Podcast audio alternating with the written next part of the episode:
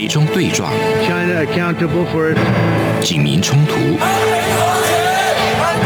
世代隔阂，我才没有被洗脑。家庭撕裂，学生的本分就是学习，为什么去参加什么运动啊？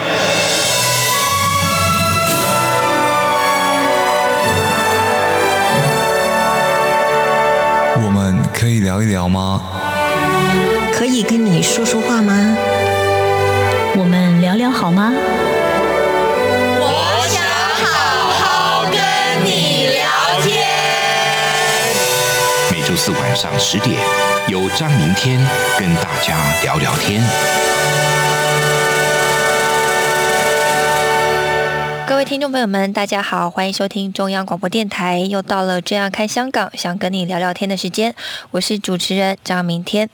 呃，这个月的一号呢，也就是愚人节的当天，香港又发生了震惊国际的事件，也就是香港资深大律师以及一传媒的创办人林志英等人，一共七位的香港民主派人士被香港法院定罪哦。那这个罪名呢，就是组织及参与未经批准的集会。那指的呢，就是在二零一九年的八一八和平集会了。那其中呢，被判刑的李柱铭律师是首次遭到了定罪哦。那这一位长期以来受到国际媒体关注，人人称他为民主之父的李柱铭律师，他已经将近八十三岁了。那他的一生呢，可以说是都奉献在了民主运动当中，不乏有众多的媒体啊对他进行过专访。但是呢，我们今天要从他身边的朋友、他的昔日战友的视角哦，来聊一聊李柱铭这样子的一个大人物。平常他私下又是一个怎么样的为人呢？让我们来欢迎今天的来宾，他是曾经担任香港民主同盟以及香港民主党创党的党员，同时呢，也是民主党香港东区支部的副主席。那他也是这个资深评论员林宝华林峰的妻子杨月清，月清姐你好。哎，你好，明天好。那呃，叶青姐，因为她四十年来呢都是坚定的反共领袖之一哦，这这个 不敢当。是这个过程呢也是呃很不容易的，因为要面对很多的流言蜚语啊。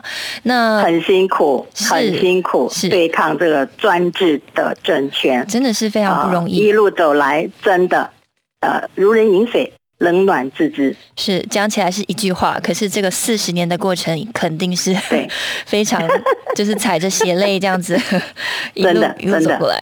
但是今天想要聊聊您的这个昔日的战友哦，李柱铭律师，因为您曾是经跟他长期共事，哎，这个段时间有多长啊？呃，从一九八八到我离开香，一九八八年嘛，因为他是推动这个，他是推动八八直选嘛，那我觉得真好，八八直选就是一人一票选香港的特首，这个太重要了嘛，是这根本就是一个民主最基本的一件事情，都还要有人站出来呼吁那么多年，一直呼吁到几十年，嗯从来都做不到。嗯所以说，香港说真的，真的非常离谱。那么从这个八八年的直选到八九，大家都知道，八九年香港多震撼呐、嗯。一百万人史无前例的上街来声援当年天安门广场那个八九那一次的屠城，血腥的镇压，香港人出门十几个钟头，我当时的小孩七岁，从早上我们出门，我们回家已经天黑了，就整个漫无目的的就跟着队伍就走，走了超过十六七个钟头，一直走回最后兜了一个大圈，走回香港维多利亚公园。所以这个是八九年，这个是非常震撼的一件事情。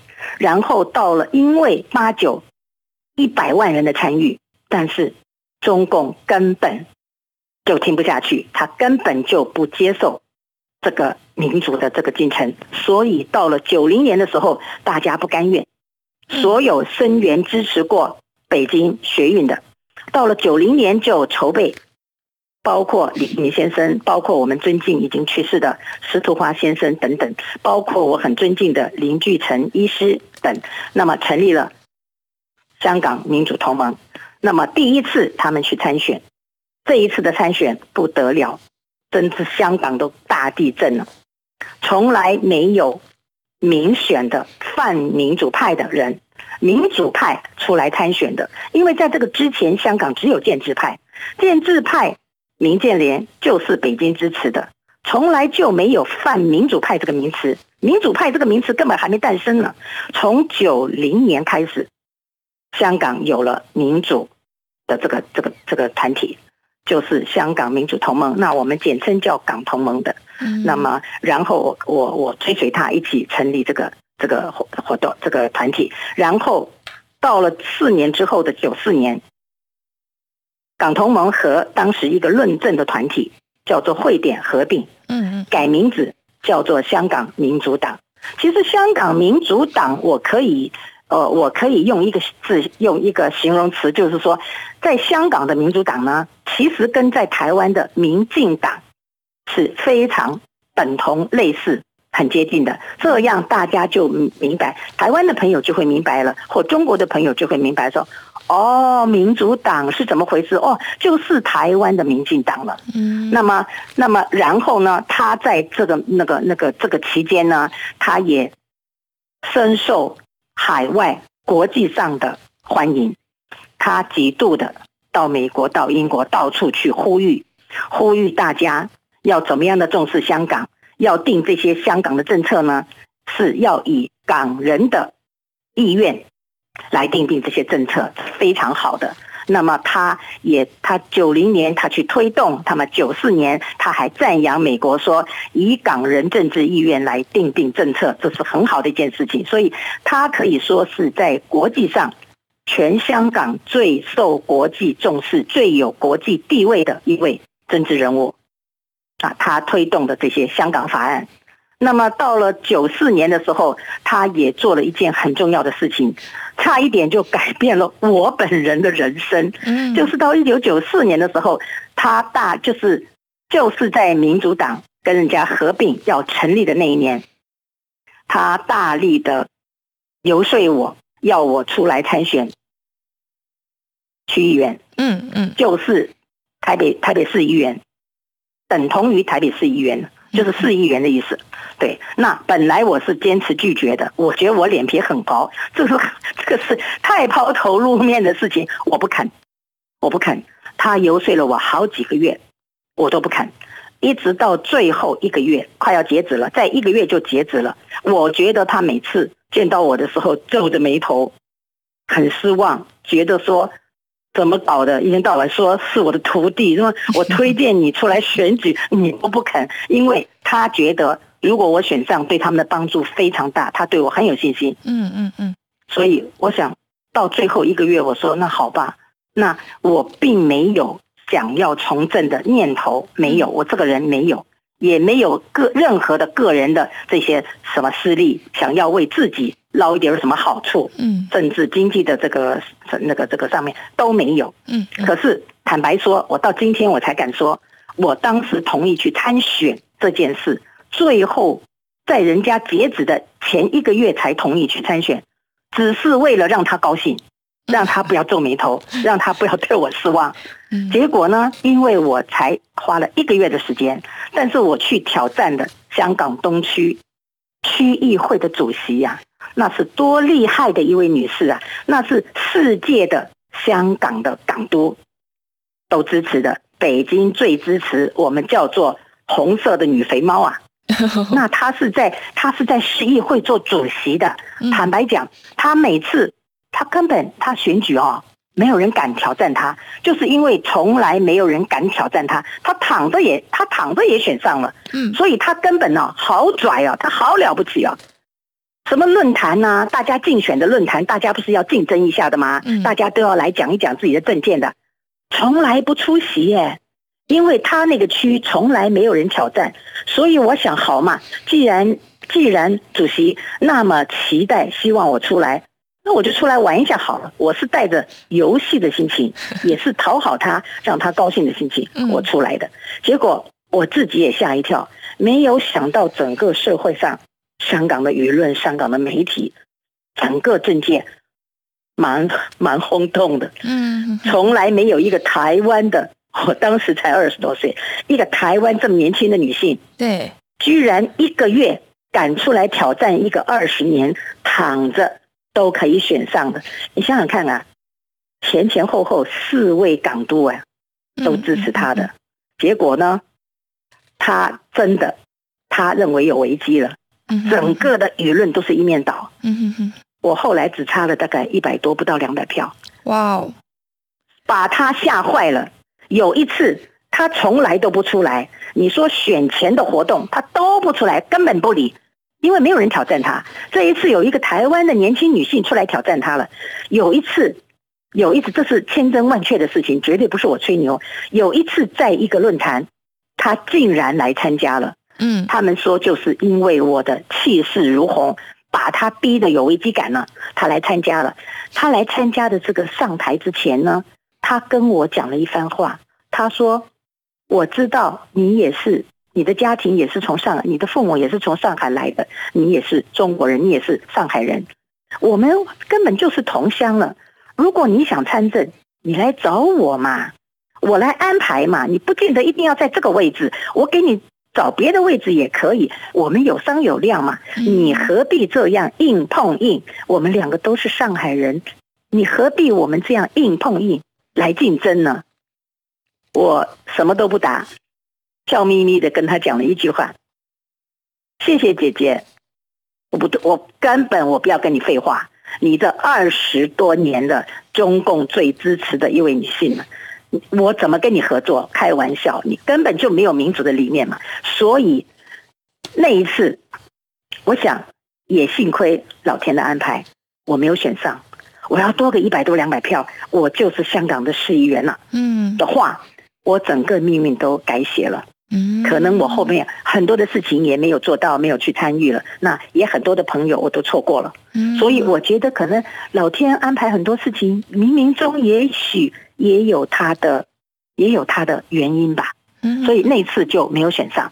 可是呢，李柱铭先生呢，我曾经参与他过，我曾经参与过他人生中的好几件重要的事情。我觉得这个太值得留下一个记录。那么你想想看哈，嗯在一九九零年的四月，而且那一天刚好就是四月二十三号选前，选前你的助选的活动，你只能做到前一天的晚上十点，嗯十点之后就要叫停了，嗯嗯嗯不然你就会被检举，你就会弃权的。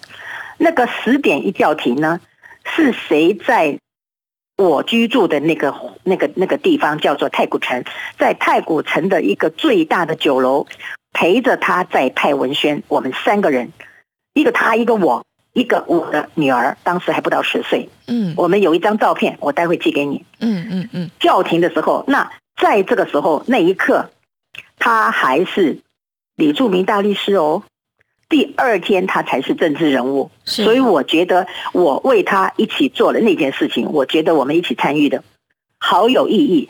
嗯。然后他选到之后，他要在因为因为那个我是在我是在地区地区支部成立的，我我是他地区支部的这个这个呃副主席，是。地区党部的副主席，是。但是他在地区要成立议员办事处，是他选择一个地方在香港区的比较尾巴的，叫做台湾。他在台湾，他办一个议员办事处，成立的那个典礼，替他主持那个成立的他的地区的办公室的，就是我杨月清。嗯那我跟他太太，我们三个人照了一张很开心的照片。哦，那时候我们都很都蛮年轻的，那都是三十年前的事了。好难得啊。然后后来四年之后，民主党成立，民主党成立，我们庆祝党庆的时候，介绍党主席第一届的新任的党主席夫妇接受献花。那么给他太太献花的那一位小女孩，就是我的女儿 Patsy。那么李李先生望着我的女儿，哦，那个表情完全不是平常论证的尖锐，他是他是我跟你讲，他是没有什么笑容的哦，他很严肃、很正派的人，很少有笑容，嗯。但是他是其实是很温和的一个人，嗯。非常正派，非常好。我眼中他们两夫妇是华人之中的贵族，是。华人之中的贵族，是。高学历、高级人品好，人品特别好，我觉得我非常的是打从心底敬佩他们两夫妇。那他太太也是在政治，我看了太多的政治人物的妻子，他太太漂亮，人品好，客气，非常客气，一点傲慢的态度都没有，是对人非常真诚。所以一直到今天，我还可以偶尔可以跟他太太讲讲话。我们一直到今天，我们三十多年还继续，不管我在香港、在美国、回台湾，我们仍然保持我们的联系，还是朋友。所以我觉得蛮感恩的。我觉得我认识这样的一个家庭，嗯，那我是高攀了，嗯因为他是我眼中的贵族，嗯，真的。好，我们这边先休息一下，结束之后呢，再听您继续分享您刚刚精彩的故事。feel 出感动，让爱飞翔，带您认识台湾文化之美，RTI。好，欢迎回来。嗯，那我们请月清姐继续刚刚精彩的故事。哦，不敢当，真的很乐意跟大家一起分享。那么，呃，香港民族同盟呢，是从一九九零年到九四年之间的。那么九四年之后呢，就改名了，就呃叫做香港民主党了。那么在港同盟的时期呢，曾经有一次，曾经有一次，呃，为了党。每一个支部呢，有十几个支部，十几个支部大家去竞争做募款的比赛。那么我的那个支部叫香港东区支部，我是副主席。那么我我们也被人家开玩笑吹捧，我们说叫做天下第一部。为什么？是因为党主席在我的这个支部，就是李柱铭先生。所以那一次的竞争呢，我们这个支部呢得到。募款得到最多，募到最多的钱，所以党主席亲自颁发支部的那个锦旗，那个锦旗上面就两个字“冠军”。那我作为代表去领，所以有一张他颁一个锦旗给我，上面写“冠军”两个字。我觉得这一张照片特有意思，很有意思的，很很令人难忘的。那我也想简单讲一下，因为大家都知道嘛，哈。那李柱铭呃先生，他的身份原来参政之前他是资深大律师，尤其他是英国女皇的御用的大律师，这个很难得的。那么他是广东的惠州人，那么很巧合的，他跟我的先生林宝华同年一九三八年出生，哦，今年八十三岁。嗯，六月八号是他的生日，他在香港出生的。那他也是个非常心地善良的虔诚的天主教徒，他是个非常虔诚的天主教徒。那么他的父亲呢？我想对他应该也蛮有影响的。他的父亲是早期国民党的将军，嗯，李彦和先生的，是。所以我相信他，他呃，跟我不一样的那种。大中华的意思当然是传承至他的父亲呐，这个是我个人的看法啦。那么他的太太方琪娥方女士呢，是我见过的那么多的政治人物的家庭里面，他的太太是我心目中的贵族，也是个女神。嗯，好贵气，好气质非常好，人品非常好，对人。很宽厚，很客气，一点都没有说不得了了。香港民主先生，香港民主之父的的妻子有多了不起？一点都不会，一点都不会。所以我非常欣赏这一对夫妇，我视他们为亦师亦友，我把他们当做我的师傅。那么他们唯一的儿子李祖仪呢？我们叫他周乙啊，那个男生，那么很难得的。今天也是承继了爸爸的衣钵，嗯，已经是大律师，这个太了不起了，真是不容易。所以他们这个家庭呢，在我的眼中呢，真的是非常非常的难得。是。那么李柱铭先生呢？对，那么李柱铭先生呢？他是全香港在国际上最有身份地位、最受到国际肯定。我想，除了他之外，另外一位最受到国际肯定的，香港的政治人物呢，应该就是目前已经虽然他已经呃退从政治场所退下来了啊，但是他是英国颁发的呃的的这个这个呃特别受肯定的人士，叫做刘慧卿女士，呃，Miss Emily Lau。李柱铭和刘慧卿，一个叫 Martin Lee，一个叫 Emily Lau，是在国际上受到各国的国际上最受肯定的两位香港的政治人物。嗯，那么，我相信这个是我个人的我个人的感觉，他应该也是李柱铭先生，应该也是受到爸爸的影响，他对于大中华意识是是很肯定的。所以这一点也是，也是让他被某一些香港人所不太能够接受的。嗯啊，他的大中华意识很很深，而且香港这一些精英，他当然是香港的精英。你想想看，香港最好的华人书院，香港大学法律系，那又留学海外，嗯，好几个不同的。美国著名的几个大学，有的是真的去念书，有的是颁给他什么什么名誉什么那个那个那个位置，嗯甚至也有他也有去教过书的。嗯所以以他本身的学经历来说，真的是很难得。可是这一种所谓的香港精英呢，很巧的，也被大家指责他们的观念有一个名词叫做左交。是。那我相信他也是被大中人家华胶，大中华交，是。大中华交，但是左交又有一点点不一样了。嗯。大中华交是他们不像我，我是喊着那个我是想要消灭共产党，是。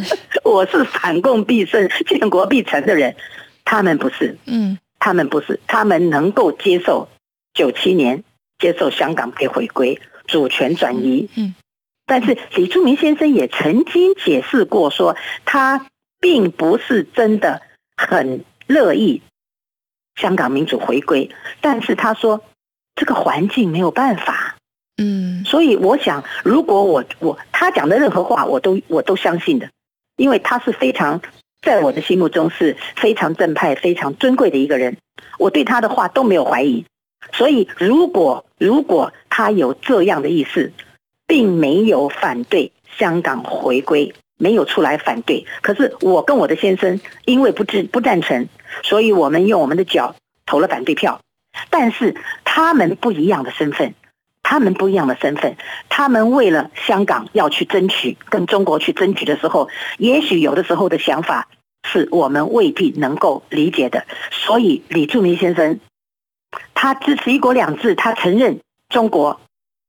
香港是中国的一部分，坚持港人治港，可是也被中共，因为他坚他同时他也坚持这个普世的价值、自由、民主、人权的价值，这个是他从来没有改变过，是我们很感谢他的，所以他也被中共冠这些很不堪的这些形容词，骂他汉奸，骂他卖国，甚至曾经有一次。好几位，包括司徒华先生也同意的，刘慧卿小姐他们进入到中联办去商谈。我相信后来我也诶沟通过，被一般的老百姓误解认为说你们是卖港嘛？为什么进去中联办呢？其实他们当时是为了香港，也是想要为香港好。如果不谈，就是零，什么都没有。嗯嗯谈谈看，争取到一分就是一分。我觉得这个是见仁见智啦。嗯哦，那你要同不同意，或是你觉得不？就是像老蒋，老蒋这么坚持说汉贼不两立，结果联合国不要，我们退出去。今天我们知道了，贴了铁贴了铁板了，当时就应该忍辱负重，留在联合国。为什么蒋介石当时要这么的这么的有耍个性？嗯不该退出联合国，现在要进去都不容易进去，所以我比其他人更愿意理解像李柱铭先生、司徒华先生，包括刘慧卿小姐等等，他们想要为香港争取到一点点都好过零。这种心态，我个人能够接受。当然，不是所有的人能够接受的，甚至有人对他们不像我那么近距离的跟他们相处很多年。哈，一直到我离开前，我们很多年都一起在共事的。那么一般人呢，只是在媒体上、在电视上看到他，对他并没有这么大的肯定跟认同感，那就会有误会。所以我觉得，我始终相信，不管他们做什么，都是为了香港好。你想想看，以他这样的是个香港的精英啊，他可以过很好的日子。他可以过很好的日子，如果他不介意，或者他跟中共稍微做一点妥协，人家对他放放松一点，嗯，他可以过很轻松的日子的。甚至有人说，怎么九七后你怎么不走呢？你们生活比别人都好啊！你到欧美任何一个国家，绝对都是人家大大欢迎的，你怎么没有走呢？那么有人问李柱铭先生，他说。对，很多人问我，我怎么没有走？很那么多人去移民了，怎么我没有去？不管去美国、去加拿大、去去澳澳洲、去哪里都好。他说，我怎么可以做这样的事呢？我就上飞机跑了。那我这样子我不负责任呢。所以我觉得他的人品真的是非常好。他考虑任何事情，他想到是香港的人民。他没有想到他自己那一个小家庭那么狭隘的那个小家庭的利益，所以我对他始终都是非常的啊尊敬，非常的肯定的。那像下个礼拜就要宣判的，他要判他会被判的刑期是去年的二零二零年的四月十八号，他们被指为去参加一个未参加几次未经批准。去参加那个集会，当然也就是反送反送中时期的那些集会的。坦白说，未经批准，这个根本就是政治指控嘛，当然是欲加之罪，何患无辞嘛。而且在今年二零二一年的，就是在一个礼拜前的四月一号，他们好几位人士被判非法集会的罪名成立。我告诉你，那一天四月一号就是愚人节。多好笑！这个是冥冥之中，老天就是耍弄了中国 中华人民共和国。你们宣判这一些半大半生人为香港在争取香港人的利益的这些受尊敬的了不起的人物，不只是他哎，这些人不只是他哎，还有我尊敬的我们的好朋友，我先生的好朋友，苹果日报的黎智英先生呢。还有我那个团体巨石社会服务团的我们的顾问李卓仁先生，以前公盟的代表哎，还有我香港民主党后后后来的党主席，我的好朋友何俊仁律师哎，还有我们以前的副主席杨生呢，还有我的好朋友蔡耀昌等等呢，这些都是香港人要感谢的人呢，怎么他们会背叛非法集会是罪名成立？十六号要宣判呢？好好笑啊！在四月一号宣判的这个那天是愚人节，多讽刺！老天都跟中国共产党开了这个玩笑，所以我觉得，我觉得，我希望透过我个人和李柱铭先生，我我对他的看法，可以让大家更加了解一个真正的一个政治人物，他也是有血有泪的人，他并不是像平常大家看的。好像不苟言笑，好像在辩论的时候很严厉。其实他也有他很柔软的一面，但是基本上他们两夫妇好正派，是我眼中的贵族。所以我当然祈求老天，这些好朋友们十六号都能够被判无罪。谢谢。好，今天非常感谢月清姐分享过去这一路走来非常 是很感感月清姐很感性哦，就是在过去的这些呃一路走来非常珍贵的经历、珍贵的故事呢，我知道月清姐也希望能够透过这个节目把它留下来，然后并且呢传递给更多的人知道。好，我们今天非常感谢月清姐分享这些非常珍贵的历史故事哦，那也让我们呢可以更立体的来看这一位李著名大律师的样貌。我们再次感谢月清姐，也感谢听众朋友们的收听，我们下周再会。